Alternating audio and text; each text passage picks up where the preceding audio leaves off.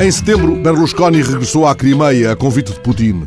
Entrevistado por um jornalista norte-americano, não poupou adjetivos amáveis no retrato do presidente russo. Ele é um guerreiro da liberdade e da democracia. Também Depardieu se afirmou admirador de Putin e da democracia russa. Mas nem é preciso falar dos jornalistas assassinados nestes anos do consulado de Putin para pôr em dúvida a qualidade da democracia russa. Basta pensarmos no engenhoso esquema de rotatividade entre Putin e Medvedev e no que se passa no sistema judiciário do país.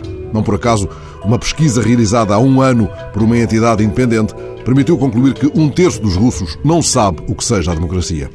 Também acreditamos no mito das formiguinhas trabalhadoras e, afinal, como conta esta manhã o I, é tudo mentira. Um grupo de investigadores norte-americanos descobriu que num formigueiro metade das formigas estão a fingir que trabalham. Afinal, tal como as cigarras, as formigas também são preguiçosas.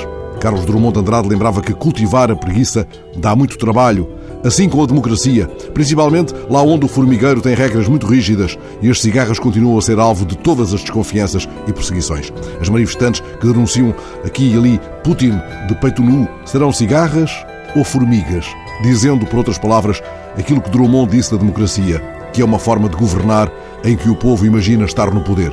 Formigas e cigarras, praticando afinal como podem o seu esquema de rotatividade.